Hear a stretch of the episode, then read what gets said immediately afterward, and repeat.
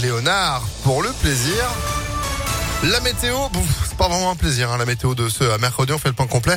Après l'info avec vous, Sandrine Ollier, bonjour. Bonjour Phil, bonjour à tous. À la une, une fête pour célébrer l'eau. Ce sera les 1er, 2 et 3 juillet prochains à Lyon. Les élus ont dévoilé hier les temps forts de cette première édition du festival entre Rhône et Saône. C'est le photographe et documentariste amoureux de la nature, Yann Arthus Bertrand, qui a été choisi comme parrain. Pendant trois jours, les Lyonnais seront invités à participer à toutes sortes d'animations autour des cours d'eau.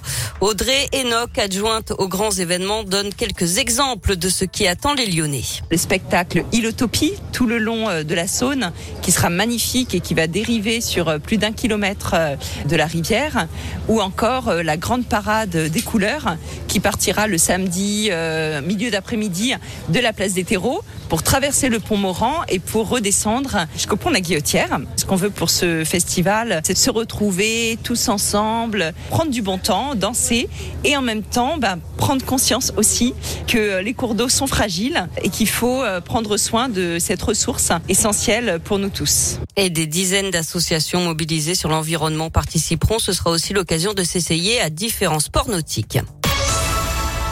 Le gouvernement a enfin publié son rapport d'enquête sur Orpea, rapport qui corrobore les dysfonctionnements graves dénoncés par un journaliste dans le livre Les Fossoyeurs, nourriture insuffisante, documents financiers insincères, des établissements souvent suroccupés, un document de 500 pages dans lequel on peut lire que le groupe a dégagé 20 millions d'euros d'excédents sur les dotations versées par les pouvoirs publics.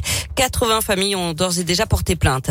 Après les pizzas Butoni, les chocolats Kinder, un nouveau rappel de produits contaminés cette fois, il s'agit de fromage, des bris et coulommiers de la marque Grain d'Orge, commercialisés dans plusieurs grandes surfaces.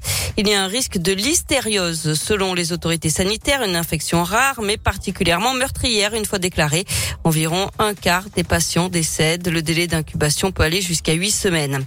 Pas de blocage à la raffinerie de Fézin ce matin. Les agriculteurs et les routiers ont repoussé leur mobilisation. Ils ont obtenu un rendez-vous avec le préfet de région. Les remorqueurs dépanneurs prévoient une mobilisation demain. Ils menacent de ne pas intervenir sur les routes et autoroutes pour le compte des sociétés d'assistance. Ils réclament des augmentations de salaire. Ils ont de manifester demain après-midi avec leur camion de remorquage sur la 6 selon le progrès. Du foot, les quarts de finale aller de la Ligue des Champions avec les victoires hier soir de Liverpool sur le Benfica 3 buts à 1 et de Manchester City contre l'Atlético Madrid en 0. À suivre ce soir, Chelsea, Real Madrid et Villarreal face au Bayern Munich. Et puis on termine avec cette belle histoire. Ça se passe en Haute-Loire samedi. Il a fortement neigé dans une commune de l'Ardèche notamment et c'est ce jour-là qu'a choisi un bébé pour naître.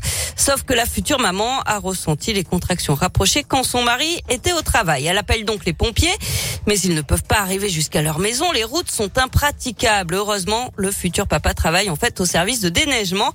Il contacte donc un collègue qui vient en urgence pour déneiger et la déneigeuse au final aura ouvert la route aux pompiers jusqu'à l'hôpital du Puy-en-Velay. Une heure et demie de route.